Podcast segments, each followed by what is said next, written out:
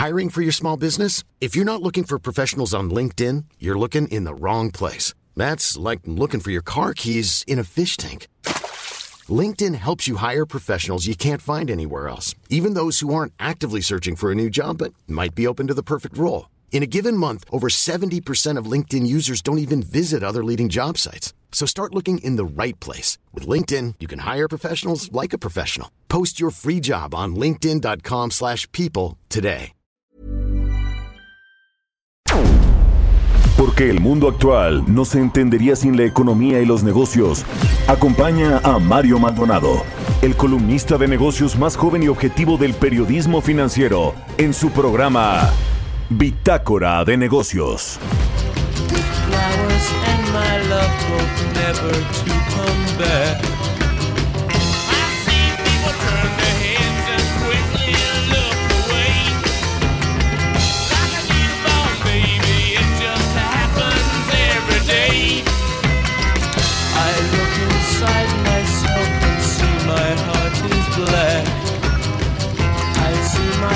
Door, I must have it painted black.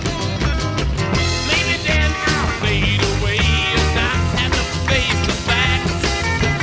It's not easy facing up when your whole world is black. ¿Qué tal? ¿Cómo están? Muy buenos días. Bienvenidos a Bitácora de Negocios. Yo soy Mario Maldonado y como todos los días me da muchísimo gusto saludarlos. Hoy es martes primero de septiembre del 2020. Iniciamos el mes patrio y hoy hay segundo informe presidencial, así como lo escuchamos. Pero bueno, vámonos antes más tranquilitos, con un poco de música como siempre. Saludo con mucho gusto a quienes nos escuchan a través de la 98.5 de FM aquí en la Ciudad de México. En Monterrey, Nuevo nos escuchamos por la 90.1 de FM y en Guadalajara, Jalisco por la 100.3 de FM. También un gran saludo a todas las estaciones que nos retransmiten en otras ciudades y estados de la República Mexicana, a quienes nos escuchan a través de la página heraldodemexico.com.mx. Y bueno, pues a todos, a todos los que nos escuchan y también nos escuchan en el podcast de El Heraldo Radio, allí en Bitácora de Negocios. Además de todo, iniciamos transmisiones en estas plazas en El Heraldo Radio Colima por la 104.5 de FM, El Heraldo Radio Nayarit 96.1 de FM y Heraldo Radio Hermosillo 93.1 de FM. Estamos pues muy contentos de comenzar transmisiones a partir de hoy, de este martes primero de septiembre, en estas tres plazas y así le iremos sumando más y más. Así que bueno, iniciamos este día ahora sí con un poco de música, como todos los días. Escuchamos a los Rolling Stones. Esta canción se llama Painting Black. Esta semana estamos escuchando canciones de guitarristas de rock que pudieron ser los mejores, pero murieron jóvenes el guitarrista de los Rolling Stones que se llamaba Brian Jones murió a los 27 años y bueno pues fue un auténtico Rolling Stone eso dicen sus compañeros y bueno pues fue un eh, joven que estuvo allí en, en la fundación de este grupo de esta banda de rock tan importante bueno vámonos ahora sí con la información Hablaremos con Roberto Aguilar sobre lo más importante de los temas de economía internacional, los mercados financieros. Los mercados asiáticos tocan su mejor nivel en 29 meses, apoyados por datos de China y por Warren Buffett, que, bueno, pues Warren Buffett invierte en cinco empresas financieras en Japón. Vamos a hablar de ese tema. Se prolonga, se prolonga también el debate partidista por un nuevo paquete de apoyo en los Estados Unidos. Y en México el grupo modelo fuma la pipa de la paz con el SAT. De eso platicamos eh, con Roberto Aguilar y vamos a tocar otros temas también con Roberto que tienen que ver pues con lo más importante que está sucediendo en los mercados financieros. Vamos a platicar con Ernesto Farrell como todos los martes, el presidente del grupo Bursamétrica sobre qué propone Joe Biden en materia económica, el representante o el candidato de los demócratas en Estados Unidos en estas elecciones que van a darse en noviembre próximo. Bueno, los Bidenomics que nos puede eh, beneficiar o no para México en términos económicos la llegada de nueva cuenta de un candidato demócrata o de un presidente demócrata como es Joe Biden, que por cierto va arriba en las encuestas, aunque dicen que ya se recortó un poquito lo que le estaba sacando de ventaja estos 9, 10 puntos en las encuestas principales Joe Biden a Donald Trump. Vamos a ver qué sucede. Se va a poner bueno este asunto de la elección en los Estados Unidos. Vamos a platicar también con Carlos Ramírez, consultor asociado de Integralia, sobre que AMLO, bueno, pues se prevé que no cumple este pacto fiscal. Ha habido una serie de debates con respecto a si cambiar o no este pacto fiscal y cómo se entregan las participaciones a los estados, sobre todo de los ingresos recaudados vía el cobro de impuestos. ¿Es justo o no? Bueno, pues hay muchos gobernadores que dicen que no es justo, sobre todo los de los estados más grandes que generan más actividad económica y por lo tanto más impuestos y que no se los quedan.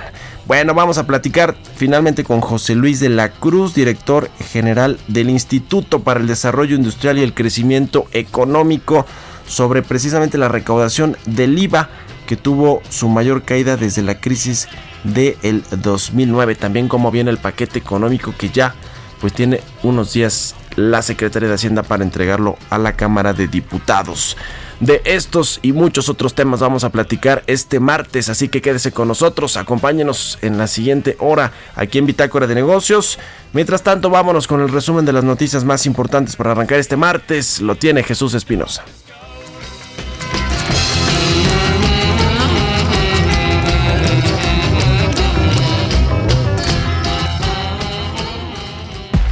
El resumen. Presidente de los Estados Unidos, Donald Trump, anunció que busca recortar las importaciones de acero de Brasil y de México debido a las difíciles condiciones que enfrenta el mercado local debido a la pandemia. Mexicanos contra la corrupción y la impunidad informó que los documentos que prueban el financiamiento electoral de Odebrecht durante los comicios de 2012, que fueron entregados por Emilio Lozoya, exdirector de Pemex, a la Fiscalía General de la República, ya los tenía la PGR desde septiembre de 2018. La Secretaría de la Función Pública inhabilitó de nuevo a la empresa Cyber Robotics Solutions de León Manuel Bartlett hijo de Manuel Barlet, titular de la CFE, se inhabilitó a la firma por dos periodos, uno de 24 y otro de 27 meses. La Coparmex advirtió que para que el Plan Nacional de Infraestructura del gobierno federal tenga éxito, se deberá invertir por lo menos el 5% del PIB para que incentive a la inversión privada y a los extranjeros a operar en los proyectos, así como inyectar confianza y certidumbre a las inversiones. Mediante un comunicado, la Secretaría de Economía informó que desaparecerá a partir de este martes 1 de septiembre la Subsecretaría de Minas como parte de la política de austeridad que impulsa el presidente Andrés Manuel López Obrador en el gobierno federal. Luego de siete años al frente de la Organización Mundial del Comercio, el brasileño Roberto Acevedo concluyó su periodo como director general de la organización. El pasado 14 de mayo, Roberto Acevedo anunció su renuncia, por lo que acortó su segundo mandato de cuatro a un año. Elon Musk superó a Mark Zuckerberg como la tercera persona más rica del mundo, luego de experimentar con las acciones de Tesla en el primer día hábil de su split. Musk, con un patrimonio cerca de 111.300 millones de dólares, frente a los 110.500 millones de dólares del consejero delegado y fundador de la red social Facebook. Bitácora de negocios en El Heraldo Radio. El editorial.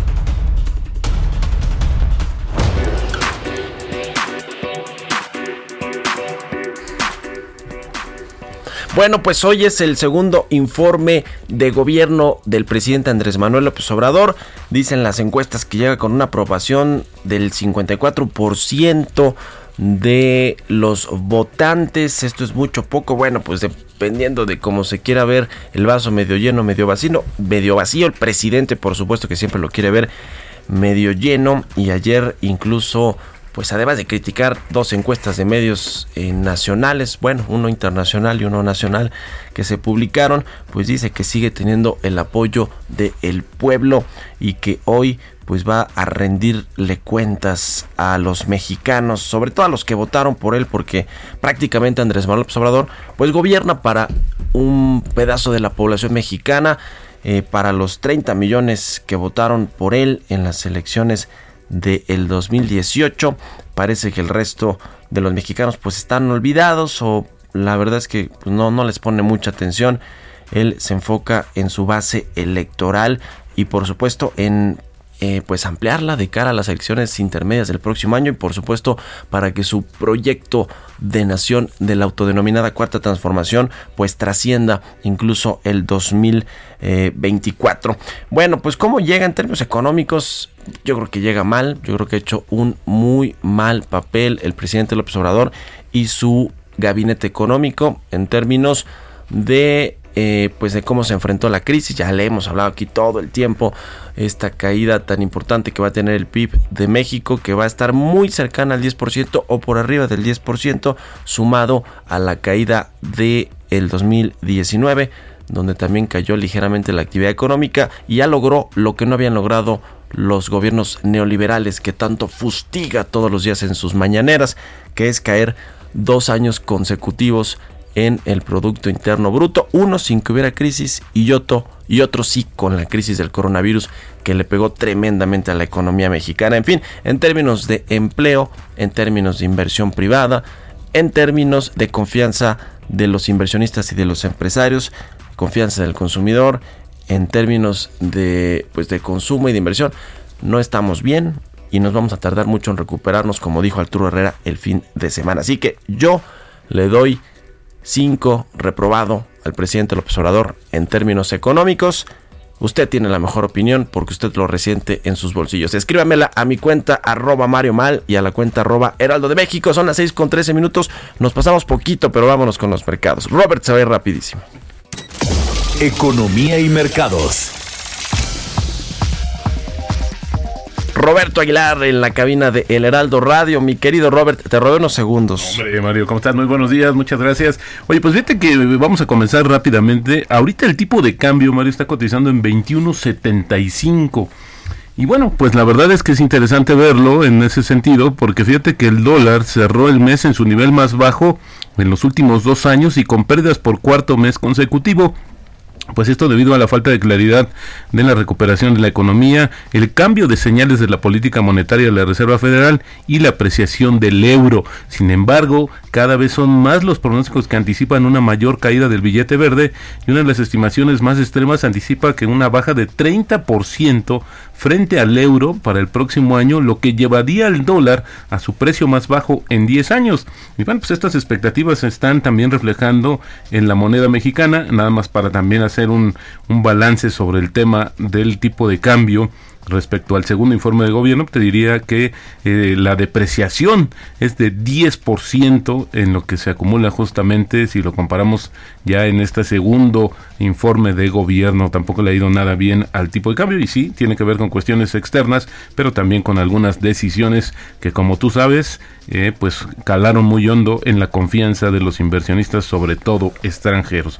Un escándalo en Corea del Sur, fíjate que el vicepresidente de Samsung eh, fue acusado y detenido por cargos que incluyen manipulación en los precios de las acciones, abuso de confianza para consolidar el control de uno de los grupos más importantes de Asia y también del mundo, que tiene como principal accionista a su padre y también lo están acusando por divulgación falsa y fraude contable. Uno de los empresarios más importantes de Asia, y te decía, bueno, pues fue detenido hoy por la mañana se anunció y fíjate que es un escándalo sobre lo que está pasando justamente en aquella compañía que tiene intereses en muchos sectores y es una de las más importantes, decía yo, incluso del mundo. Un dato con el que también nos amanecimos, Mario, es que en agosto la actividad industrial de China reportó su mayor ritmo de crecimiento desde hace casi una década y el dato superó las expectativas de los analistas. Según la consultora británica Capital Economics, el dato deja entrever que la actividad industrial manufacturera china es robusta y que es de esperar que siga haciéndolo a medida de que otros países se van recuperando gradualmente de la crisis provocada por el coronavirus y también se aliente la demanda externa. Dos notas rapidísimas sobre el tema de AstraZeneca. La primera es que comenzó a inscribir a 30 mil participantes mayores de 18 años en un estudio de etapa avanzada para evaluar su candidata a la vacuna. Pero también, fíjate que nos eh, estamos viendo una nota que acaba de dar a conocer que justamente AstraZeneca está ampliando o ha más bien firmado un acuerdo con el laboratorio de terapia celular Oxford Biomédica para producir en masa su potencial vacuna contra el COVID-19 como parte de su plan para elevar los suministros antes de una posible aprobación acelerada en Estados Unidos. Bueno, tenemos también intereses como país justamente en la vacuna de AstraZeneca. Es importante seguir lo que está sucediendo con esta compañía. Y pese a que el Standard Poor's 500 registró su mayor alza porcentual para un agosto en más de tres años, perdón, en más de tres décadas, terminó con bajas el lunes, al igual que el Dow Jones, a medida que los inversionistas tomaban una pausa tras los últimos repuntes, mientras que el Nasdaq avanzó por el impulso de acciones como Apple y Tesla. Los tres principales índices de Estados Unidos registraron su quinto aumento mensual consecutivo después de los mínimos de marzo. Siguen inflándose los mercados, siguen creciendo los mercados justamente por esta baja en los, en los rendimientos de otro tipo de instrumentos. Y bueno, también eh, fíjate que Reino Unido expresó su preocupación por los efectos en la competencia que pueda suponer la venta de activos por 230 millones de dólares que Cemex cerró al inicio de este mes con una, bueno, del mes pasado más bien, porque ya pasamos a septiembre, situación que podría desencadenar una investigación profunda de preocupaciones de mayores precios y menor calidad de los productos. Bueno, esta afirmación ayer, Mario, hizo que las acciones de la compañía bajaran cerca del 5% y presionaran también, eso sí, al índice principal, que no tuvo su mejor desempeño en agosto y como te decía, el tipo de cambio cotizando en 21.76. Sin embargo, el mínimo que marcó ayer Mario fue 21.74. Seguramente el presidente podría presumir esto, pero la verdad es que sí hay que verlo en el contexto de la debilidad del dólar, que por cierto, pues como te comentaba, hay muchos que están, o cada vez hay más analistas que están anticipando una situación muy compleja sobre el tema del desempeño del billete verde, y esto, bueno, pues sí tendría que ver también con un tema de la apreciación del el euro principalmente, y justamente hablando de, de Europa, la actividad industrial de esta zona se mantiene con fortaleza en agosto, esto de acuerdo con diversos indicadores que se dieron a conocer el día de hoy, Mario. Bueno, pues ahí está. Y también en términos de endeudamiento público, el presidente López Obrador llega con una deuda de 52% del PIB, equivalente a 12 billones de pesos. Agarró el gobierno, digamos, o inició su gobierno con una deuda de 10.5 10.55 billones de pesos equivalentes a un 46% más o menos del PIB. Así que pues ni en eso, ¿no? A pesar de que dijo el fin de semana, no nos vamos a endeudar y esa es la política de la 4T. Yo creo que el 5, eh, tu calificación de 5 se fue alta, Mario. Yo creo que sí se que ser un poquito más abajo porque la verdad es que sí hay muchos eh, claroscuros en el tema económico y sobre todo la versión que está dando, ya decíamos en este espacio, alguna concepción que tiene el presidente como si fuera una este, economía Lego que nada más vas armando y vas eh, determinando ciertas situaciones cuando la verdad la economía es mucho más compleja, pero también hay que empezar por eso, pues menosprecia mucho la capacidad y la experiencia de los economistas. Oye, en estos, rapidísimo Robert, en estos cambios del gabinete, ¿tú crees que peligra Arturo Herrera o no? Pues fíjate que ha habido muchos desencuentros y ahora que comentabas justamente este balance muy rápido, había que recordar que en la primera secretaría fuerte donde hubo cambios fue justamente en la de Hacienda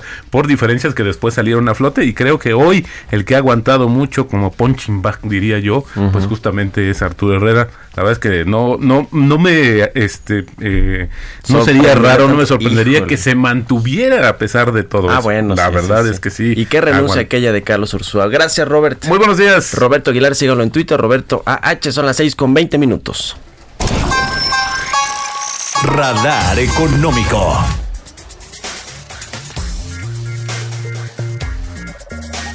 Bueno, pues ya está en la línea telefónica como todos los martes Ernesto Farril, el presidente del Grupo Bursamétrica. Querido Ernesto, ¿cómo estás? Me da mucho gusto saludarte. Muy bien, ¿qué tal tú, Mario? Todo bien, gracias. Buenos días a todos. Igualmente, oye, a ver, Joe Biden, el candidato demócrata a la presidencia de los Estados Unidos, ¿cómo nos iría con un demócrata y con un Biden que eh, bueno pues tiene su política económica y sus ideas en este en estos temas. Cuéntanos cómo cómo cómo ves estos Bidenomics como pusiste en tu columna del financiero. Sí cómo no. Estamos a dos meses de las elecciones y las encuestas en general le siguen dando una ventaja importante al señor Biden. Y pues es parecido a la ventaja a la que tenía la señora Clinton hace cuatro años. Nada más que la gran diferencia es que hoy tienes una economía en Estados Unidos que pues se fue a una caída importantísima de la actividad económica, un desempleo brutal que, se dio, aunque ha habido una buena recuperación de empleos en, en los últimos dos meses, pues sigue habiendo más de 10 millones de desempleos, ¿no? Y como las, las cifras, las estadísticas de la pandemia siguen pues generando en Estados Unidos el récord de contagios y de decesos desafortunadamente en el mundo, pues esto sí le está impactando fuertemente a la popularidad del señor Trump, que es el competidor, ¿no? Y por lo tanto se hace más probable que el señor Biden pudiera llegar a la presidencia y es importante ver qué es lo que está proponiendo. Él, en esencia, lo que dice es que Estados Unidos está viviendo una era de oscuridad con Trump. Y esa oscuridad tiene cuatro grandes crisis de magnitud histórica. Uno, la pandemia, ¿no?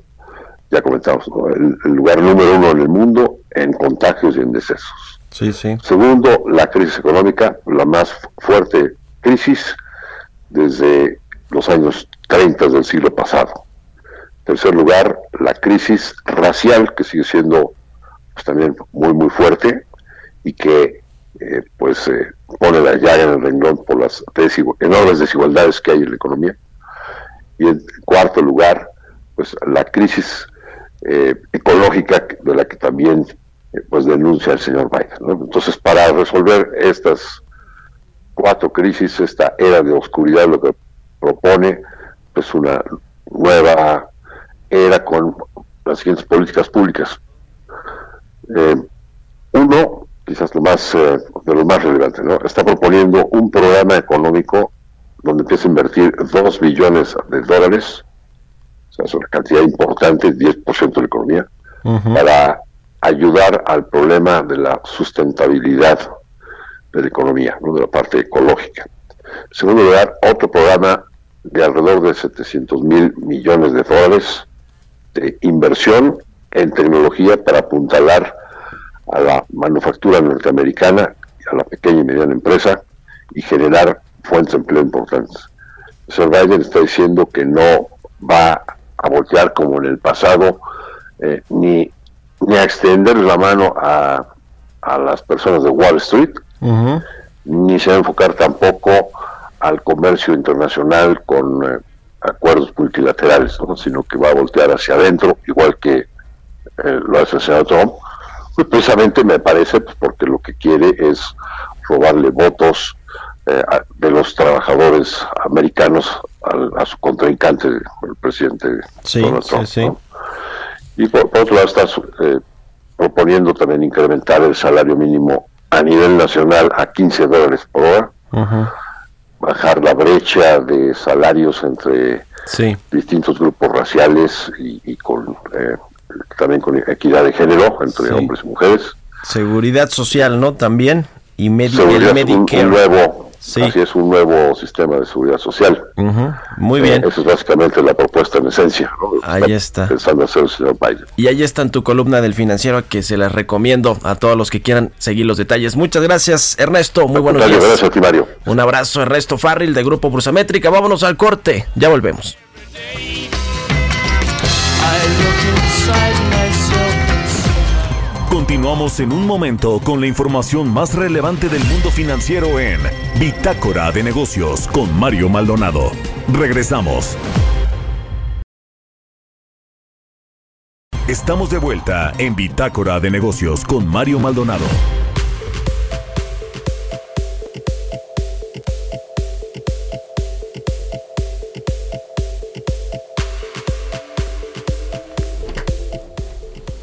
Ya estamos de regreso aquí en Bitácora de Negocios. Son las 6 de la mañana con 30 minutos tiempo del centro de México. Bueno, pues antes de ir a la entrevista, fíjense que Comscore, esta empresa que cada mes da a conocer los rankings de las páginas web más consultadas de México y bueno, pues en el mundo. Pero bueno, en México, nuevamente el Heraldo de México destacó en el cuarto lugar como la página web de noticias más visitada, 16 millones 273 mil usuarios únicos. tuvo un alcance total el Heraldo de México de 23.2% de la población total de Internet y se posiciona en el número 16 de los sitios más consultados a nivel nacional y el segundo medio con periódico impreso más leído del país. Así que felicitaciones a todos los que hacen posible el Heraldo de México y bueno, pues a todos los que hacen posible el Heraldo Media Group. Entrevista. Bueno, pues ahora sí vamos a platicar con Carlos Ramírez, consultor asociado de Integralia y bueno, experto en temas financieros y económicos. ¿Cómo estás, Carlos? Qué gusto saludarte. Muy buenos días. Muy buenos días, Mario. Un gusto saludarte. Oye, a ver, de entrada, tú que eh, tienes un análisis muy puntual y muy agudo sobre los temas económicos y financieros, ¿cuál es tu balance? ¿Cuál sería tu balance de los primeros dos años de Andrés Manuel López Obrador o en este segundo informe de gobierno, porque no son propiamente los dos años, sino hasta diciembre, pero en, lo que va a anunciar hoy, ¿cuál es tu balance? ¿Qué nos podrías decir al respecto?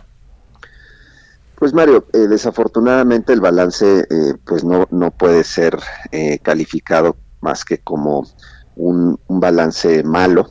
En general, el año pasado, en un año en donde la economía norteamericana creció arriba del 2%, la economía mexicana cayó 0.3%. Este año, pues desafortunadamente ya con una crisis eh, mundial sin precedentes, ciertamente la más eh, crítica desde hace décadas, pues la economía mexicana ha sufrido más que prácticamente el resto de los países emergentes. Se estima que México, eh, solo tal vez detrás de la India, que tuvo un muy mal desempeño en el segundo trimestre, es la economía del del mundo emergente que con peor desempeño. Entonces eh, va a caer eh, la economía mexicana este año arriba del 10%.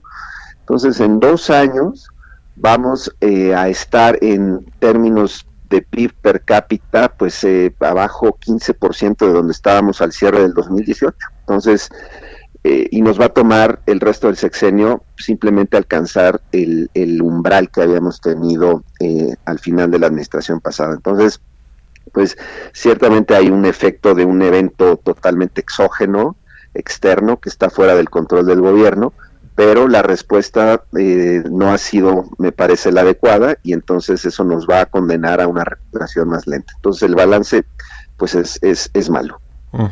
¿Crees que va a ser un sexenio perdido en términos de crecimiento económico para México? Un sexenio, digamos, tomando en cuenta lo que nos va a tardar en recuperarnos eh, en términos de actividad económica, empleos, inversiones. Me temo que sí, Mario, porque el, bueno, la caída, pues es, por supuesto, no tiene precedente en, en, la historia reciente de económica de México, pues va a ser la caída más profunda desde 1932. ¿Y por qué pienso que va a ser una recuperación lenta? Porque hay pocas señales eh, alentadoras para la inversión eh, y en general para el consumidor eh, en lo que viene hacia adelante. Es decir, el próximo año pues la economía va a rebotar naturalmente después de una caída tan profunda, pero es un rebote muy lento, un rebote lento desgraciadamente, eh, consecuencia de que el gobierno tomó un camino en cuanto a las políticas públicas que decidió adoptar para enfrentar esta crisis que eh, afectó a la planta productiva, que está teniendo un efecto sobre la planta productiva y sobre el empleo y el consumo. Entonces, será una recuperación el próximo año, sí, ciertamente creceremos arriba de nuestro potencial del 2%, vamos a crecer un poco más, pero para lo que resta el sexenio, es decir, para el segundo trienio, la expectativa no es buena. En todo caso, alcanzaremos nuestros niveles tradicionales de crecimiento, si bien nos va del orden del 2%, pero este gobierno no ha hecho nada para elevar el potencial, digamos, la, el potencial productivo de la economía y por el contrario, lo que ha hecho es mandar señales pues no muy buenas para la inversión. Entonces, sí, creo que va a ser un sexenio perdido para la actividad económica. Pero bueno, pues eso es, eh, digamos, habrá oportunidades para seguramente en muchos sectores, aún a pesar de esta situación, pero desafortunadamente en el agregado no, no, no es alentador el panorama. Y ahora, en lo que tiene que ver con el paquete económico del 2021 que tiene que entregar la Secretaría de Hacienda a la Cámara de Diputados a más tardar el próximo martes 8 de septiembre. Ustedes allí en Integral hicieron pues un análisis sobre las necesidades y las presiones que va a tener el gasto en distintos sectores eh, de la economía, uno para promover la reactivación económica y otro las demandas de los estados, de las entidades federativas para que se les den más recursos y en medio de todo esto pues está este asunto de la revisión del pacto fiscal y las eh, participaciones que obtienen los estados. ¿Cómo ves este asunto? A ver, ayúdanos un poquito con este análisis, cómo lo hicieron allá en Integral y cuáles son pues eh, algunos de las de las conclusiones. Sí. Eh, como sabe, como sabemos, el próximo 8 de septiembre el gobierno tiene que presentar su programa económico del año 2021, que incluye eh, pues el marco macroeconómico y eh, la ley de ingresos y el presupuesto de egresos. Eh, en ese en ese paquete económico el gobierno pues plantea cuáles son sus metas, sus expectativas, digamos en términos del gasto y del ingreso a lo largo del año entrante. Desafortunadamente, por la misma situación de la crisis económica, el gobierno y por decisiones que ha tomado este gobierno en cuanto al uso de los ingresos y el destino de los eh, ingresos eh, que ha captado, eh, a enfrentar el presupuesto más adverso en décadas, es decir, el presupuesto con mayor restricción de gasto que se ha visto pues en mucho tiempo y un panorama muy complejo políticamente hablando, porque para financiar los programas prioritarios del gobierno y sobre todo el presidente, que son sus proyectos de infraestructura y sus programas sociales, va a tener que descobijar, Mario, a una gran cantidad de otros programas.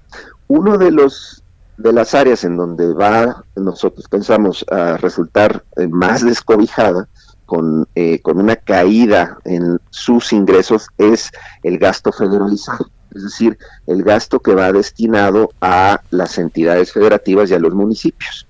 Ya traían, ya traen los estados dos años de eh, una stringencia presupuestal muy importante. Y este sería el tercer año en donde eh, los estados van a tener menos ingresos de lo que tenían el año previo. Y eso, por supuesto, está teniendo consecuencias en términos de la calidad de los servicios públicos y la posibilidad que tienen los estados de proveerlos.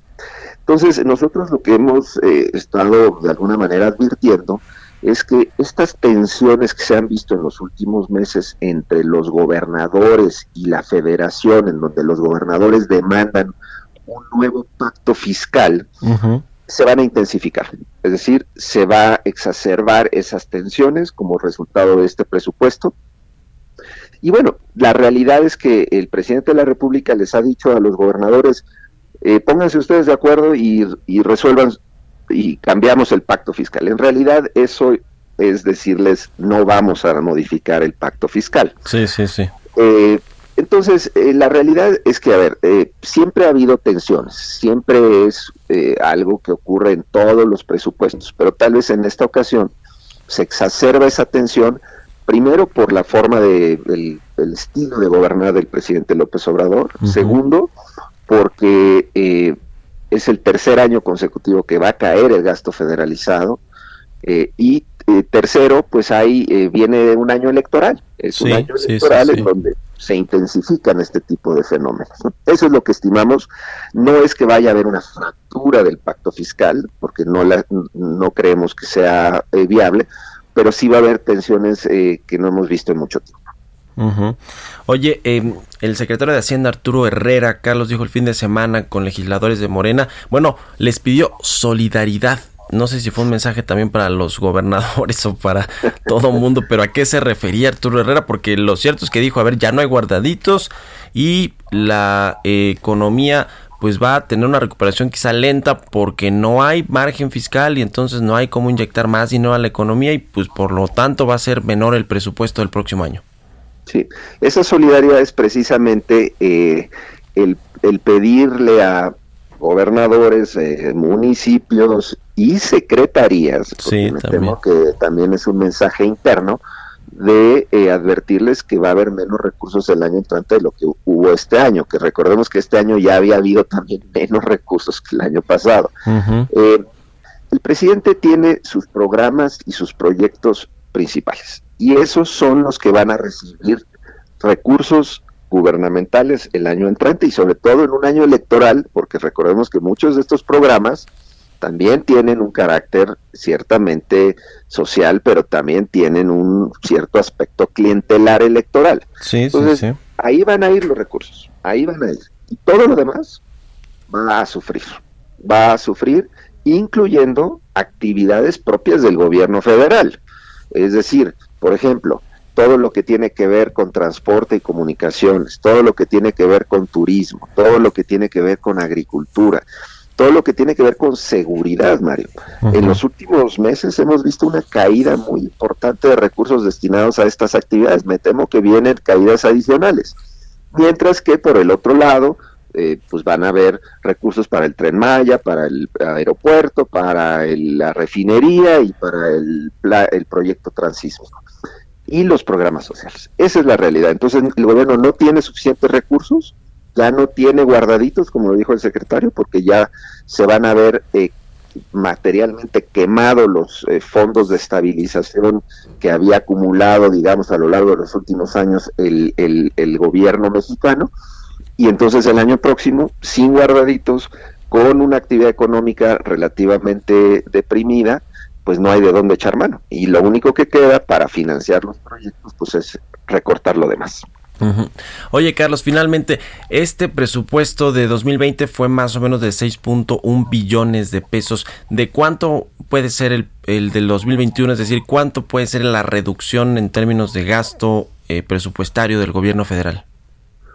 Mira, el, el gobierno tiene el problema de que, eh, a pesar de lo que ha dicho el presidente, eh, este año vamos a cerrar con un nivel de endeudamiento, pues probablemente entre 12 y 14 puntos porcentuales del PIB arriba de lo que estuvo el año pasado. Si el año pasado cerramos en alrededor de 45, 46, Ujú. pues este año vamos a estar rozando el 60. Entonces el gobierno tiene muy poca margen de maniobra. Entonces esos 6.1 billones de pesos, pues me temo que va, va a salir el gobierno con una caída pues del orden del 5 o 6% en su gasto programable, eh, eh, desgraciadamente porque, en fin, el único aspecto que tiene el gobierno para echar mano el año entrante son los remanentes del Banco de México, pero eso es algo incierto y se va a conocer hasta el mes de abril. Y además es para pagar deuda, ¿no? Y además es para pagar deuda, en efecto. Efectivamente, no se puede utilizar para, para el gasto programable. Entonces, el, el, el margen es acotado y me temo que va a tener que salir. eh, si pensamos que hay un hueco hoy, yo estimo que hay un hueco entre 500 y 600 mil millones de pesos, pues en, en algo, en una magnitud de esa, de esa naturaleza. Bueno, pues ya lo estaremos platicando. Te agradezco mucho, Carlos Ramírez, consultor asociado de Integral, experto en temas financieros económicos, ex titular de la CONSAR. Muchas gracias por haber tomado nuestra llamada y buenos días. Buenos días, Mario. Hasta luego. Un abrazo, hasta luego. 6 con 43 minutos, vamos a otra cosa. Historias empresariales. Bueno, pues ayer pasaron muchas cosas con los magnates, con los multimillonarios del mundo. Primero, Elon Musk se convirtió en la tercera persona más rica del planeta tras superar a Mark Zuckerberg, el cofundador de Facebook, luego de que la división de acciones de Tesla bueno, pues entró en vigor este lunes. Las acciones de Tesla se han disparado más de 11% en Wall Street. eh, y esto, bueno, ha elevado en muchos miles de millones de dólares la fortuna de Elon Musk. Ya tiene 111 mil millones de dólares en comparación con los 110 mil millones del eh, CEO de Facebook. Imagínense, se pelean por miles de millones de dólares estos multimillonarios. Por supuesto que no han alcanzado Jeff Bezos, que es el mandamás de estas listas de, de ultra ricos del mundo, el CEO de Amazon, que bueno, tiene por lo menos lo doble que estos, eh, pues que Elon Musk y que Mark, Mark Zuckerberg. Pero además de todo, otro multimillonario que se llama Warren Buffett, que por cierto fue su cumpleaños hace unos días y Bill Gates le hizo un pastel y todo el rollo, pues así se llevan los multimillonarios eh, en los Estados Unidos. Dice Bill Gates que ha aprendido mucho de este oráculo de eh, Warren Buffett, que bueno, pues es un inversionista muy, muy avesado. Bueno, pues en este asunto invierte Warren Buffett en cinco empresas financieras de Japón. Su empresa Berkshire Hathaway este conglomerado pues ha invertido, como ya nos decía Roberto Aguilar, en estas empresas y esto le dio un empujoncito a los mercados asiáticos. Vamos a escuchar esta pieza que nos preparó Giovanna Torres. Berkshire Hathaway, la empresa de Warren Buffett, magnate que forjó su fortuna en Wall Street, adquirió participaciones del 5% en cinco de las principales empresas comerciales japonesas, Itochu, Marubeni, Mitsubishi, Mitsui y Sumitomo, por un importe de 6 mil millones de dólares. El veterano inversor estadounidense que recientemente cumplió 90 años destacó en un comunicado que se trata de cinco cotizadas, con muchos negocios conjuntos por todo el mundo y con una probabilidad de hacer más asociaciones, lo que le da la esperanza de que en el futuro hay oportunidades de beneficio mutuo. Las cinco empresas conocidas como Sogo Shosha son grandes conglomerados que poseen activos en todo el mundo y están especializadas en la compra, importación y venta de materias primas en la tercera economía del mundo y han contribuido a impulsar el crecimiento de la economía nipona durante los últimos años mejorando su globalización. Luego de este anuncio, las acciones de las cinco compañías terminaron en Japón con un alza de entre 4.2% y 9.48%. Asimismo, el grupo inversor anticipó que podría aumentar su participación hasta 9.9% en cualquiera de las cinco compañías, dependiendo del precio, y precisó que no harían compras más allá de eso, a menos de que los directivos de la firma que reciben la inversión lo aprueben. Para Bitácora de Negocios, Giovanna Torres.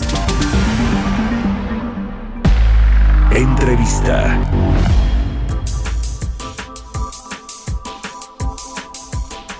Son las 6 con 47 minutos. Vamos a platicar con José Luis de la Cruz, director general del Instituto para el Desarrollo Industrial y el Crecimiento Económico. Querido José Luis, ¿cómo estás? Buenos días. Muchas gracias por tomar nuestra llamada. Buenos días, Mario. Gracias por la invitación. Gusto saludarte como siempre. Oye, a ver, de bote pronto, primero un análisis, un balance, eh, pues rapidito sobre los primeros dos años de gobierno en términos económicos de Andrés Manuel López Obrador. Eh, bueno, básicamente contrastándolo contra lo que se propuso originalmente en los programas, tanto planteados de los criterios generales de política económica como el Plan Nacional de Desarrollo, en términos de crecimiento, de generación de empleo, eh, de la propia situación del consumo privado de las personas y de la pobreza laboral, que son cifras que ya tenemos, pues eh, se observa que dista mucho en los objetivos con lo alcanzado tanto por la caída del PIB en 2019, menos 0.3%, como por la que estamos eh, es, eh, observando este año que podría llegar, de acuerdo a Banco de México, hasta menos 12.8%, más de un millón de empleos perdidos este año y evidentemente esto eh, también impulsado por la caída en la inversión, la inversión extranjera directa retrocedió 12% en el primer semestre. Entonces, a grosso modo, estos son algunos de los números que pues delinean lo que ha ocurrido en estos dos primeros años. ¿Cuál, ¿Cuál es el indicador más preocupante que tú ves más difícil de recuperarse en el corto mediano plazo y que o que podríamos estar arrastrando por muchos años, por lo menos en lo que resta del sexenio de López Obrador? El empleo me parece que sería el primero, esa pérdida de millón de empleos formales, nada más en la parte formal de este año implicaría que necesitaremos crear por lo menos 200 mil cada mes en, los, en el siguiente año, lo cual es, es complicado. Segundo, la pobreza laboral. Eh, lo que se están perdiendo son empleos de más de tres salarios mínimos y se están creando eh, eh, ocupación, se está creando ocupación entre dos y tres salarios mínimos, algo que va a ser también difícil de revertir y evidentemente el crecimiento económico. Al menos nos va a llevar entre tres y cuatro años recuperar lo perdido entre 2019 y 2020. Ahora viene otro reto para el gobierno federal y para la Secretaría de Hacienda, que es el paquete económico 2021 que se tendrá que entregar pues en los próximos días a la Cámara de Diputados. Eh, uno de los principales retos seguramente va a ser el asunto de esta eh, ley de ingresos y de cómo va a recaudar el gobierno federal con una economía deprimida con eh, probablemente menos recaudación en términos de impuestos, como ya la hemos visto en estos en, en este 2020 con la caída de la, de la actividad económica tan profunda. En julio, por ejemplo, los ingresos del gobierno federal por cobro de IVA o por concepto de IVA cayeron casi 20% en términos reales. Cuéntanos un poquito de cómo estás viendo este asunto fiscal, la recaudación en este año, ya ahora con el rebote incluso de julio o de junio de la actividad económica, pero que sigue habiendo pues un problema de, recaudación fiscal y también hacia el próximo año en el, el paquete económico, esta ley de ingresos, José Luis. Bueno, ya conocíamos que las finanzas públicas vivían un problema estructural. Desde hace varios años se planteaba la necesidad, la necesidad de hacer una reforma fiscal para generarle más ingresos al gobierno. Eh, tanto la economía informal como la ilusión y la evasión fiscal pues representan un boquete que merma los ingresos del Estado. Entonces, lo que ha ocurrido en los primeros siete meses de este 2020 es que eso pues se ha, ha salido a la luz de manera más clara prácticamente la recaudación de todos los impuestos, como bien mencionas el IVA, pero también el, los impuestos especiales, los impuestos a la importación han disminuido, salvo el impuesto sobre la renta que se mantiene prácticamente con un crecimiento muy modesto, pero al menos en el terreno positivo, el resto de los ingresos tributarios van a la baja, reflejo tanto de la caída económica, bien lo señalabas, en el IVA es la parte del consumo, vinculada a lo que platicábamos del empleo, eh, los impuestos especiales, pues al menor dinamismo de la economía y evidentemente la importación también a la menor dinámica en exportaciones e importaciones. Eh, por otro lado, eh, lo que también se puede observar es la caída de la parte petrolera, que lo que está mostrando es de que los números que se habían planteado para este sector no están saliendo en términos de producción, de exportación, y esto lo que nos eh, indica es que el gobierno mexicano va a tener que hacer una reforma, yo, yo diría, hacendaria, por un lado para asegurarse mayores ingresos, pero por el otro también para asegurar que tiene la capacidad de generar crecimiento a través de su gasto y de su inversión. ¿Qué tipo de reforma crees que va a venir José Luis de la Cruz? Porque, bueno, pues ya hay ahí en el tintero seguramente va a haber algunos ajustes de impuestos para estas empresas de productos de consumo masivo, los estos productos procesados que han sido tan estigmatizados por este gobierno, quizá en el tema del tabaco, el alcohol, no sé, algunos impuestos especiales podrán tener algunos ajustes, pero digamos una reforma más de fondo el próximo año, ¿qué crees que podría eh, contener, tomando en cuenta también pues la, eh, la idea que tienen conceptual aquí en el gobierno de la Cuarta Transformación de cómo deben pagarse impuestos, sobre todo a los ricos. En dos minutitos que nos quedan antes de irnos a- de despedirnos, José Luis. Eh, yo creo que bien lo mencionas, el impuestos especiales van a ser el primer objetivo, el segundo seguramente modificaciones en el impuesto para sobre la renta para tratar de hacerlo pues más gradual en el sentido de grabar con mayor fuerza a los segmentos de la población que tienen mayores ingresos y eh, en ese sentido me parece que podría haber alguna revisión también en la parte del IVA.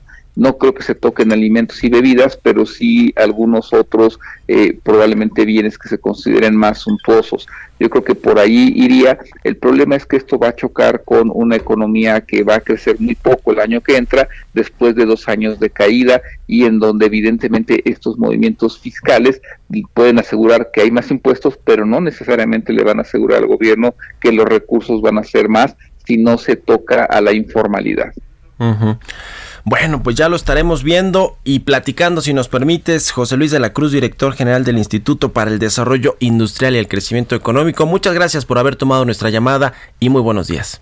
Buenos días, gracias por la invitación. Un abrazo y bueno, gracias a ustedes también por haber sintonizado Bitácora de Negocios. Quédese aquí en El Heraldo Radio con Sergio Sarmiento y Lupita Juárez y nosotros nos escuchamos mañana tempranito a las 6. Buenos días. I look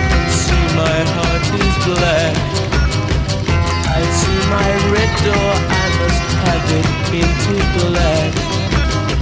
Maybe then I'll fade away and not have to face the facts.